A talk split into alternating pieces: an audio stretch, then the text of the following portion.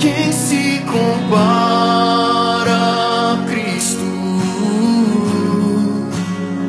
soberano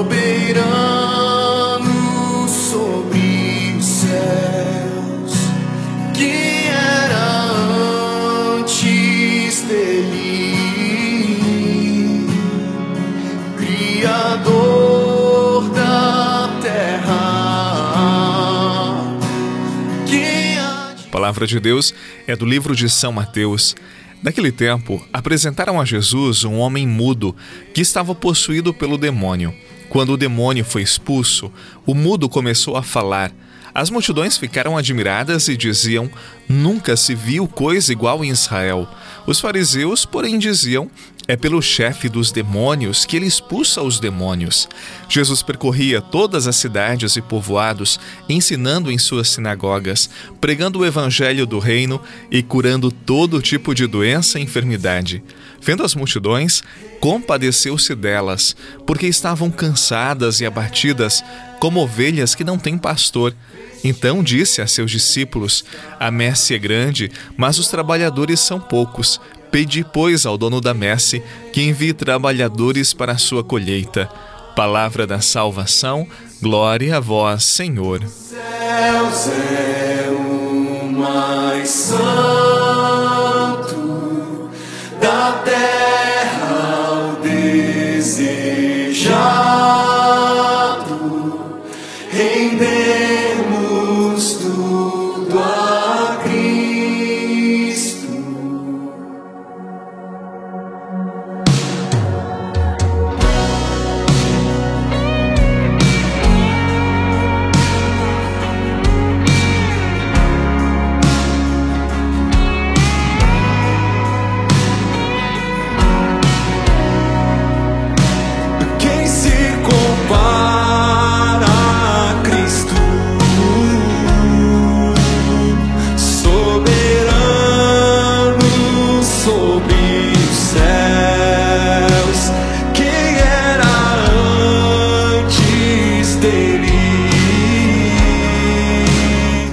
No tempo em que Jesus viveu, ser cego, surdo, mudo era sinal de muita desgraça na vida de uma pessoa, pois para eles um mudo era possuído por um demônio que impedia a pessoa de falar.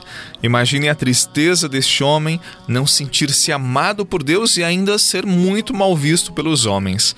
Jesus quando ele viu aquele mudo, ele sentiu compaixão e por isso devolveu a voz àquele que outrora era mudo.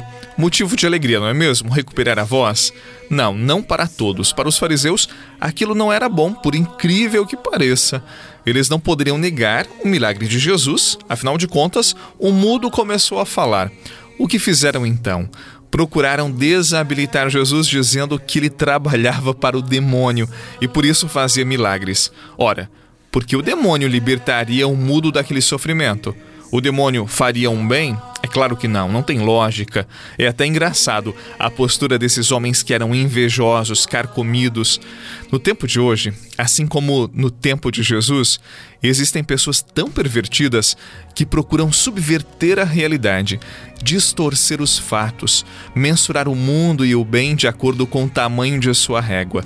Estes, sim, são os demônios de todos os tempos que camuflam a verdade e se tornam apóstolos da mentira e difamação. E o pior, eles ainda arrastam muitos seguidores atrás de si. Peçamos ao Senhor que nos livre desta terrível cegueira e que nos dê um coração compassivo como o dele, que consiga perceber a dor dos nossos irmãos. Foi aqui que eu cresci e aprendi que o sofrimento sempre me fará crescer. Foi aqui que eu aprendi que tudo posso, mas nem tudo me convém. no carinho da minha mãe, na firmeza do meu pai, o amor nunca faltou. Pois o amor se manifesta não somente com palavras, mas no olhar, na atenção e no carinho dos meus pais. Os fariseus não suportaram a alegria do milagre na vida daquele homem que agora recuperara a vista. Também não suportaram em ver o poder de Jesus. Nesta cena, quem eram os doentes? Quem mais precisava de um milagre? Seguramente os fariseus. Quando não suportamos a alegria, as conquistas, o sucesso dos outros, significa que espiritualmente estamos muito doentes. Diante dos fariseus estava aquele que poderia transformar os corações de pedra em corações de carne, mas eles não aceitaram, estavam fechados em si mesmos. Todos os dias, Jesus vem ao nosso encontro com o poder de Sua palavra, de Sua presença para nos curar, nos devolver a voz, a paz, a visão e nos colocar no caminho do reino. Estejamos bem atentos a esta visita tão especial. Em nome do Pai, do Filho e do Espírito Santo. Amém. E até amanhã. Pois mesmo ela estando longe, parece aqui estar. Senhor, de todos os meus. Vem com tua poderosa mão nos abençoar.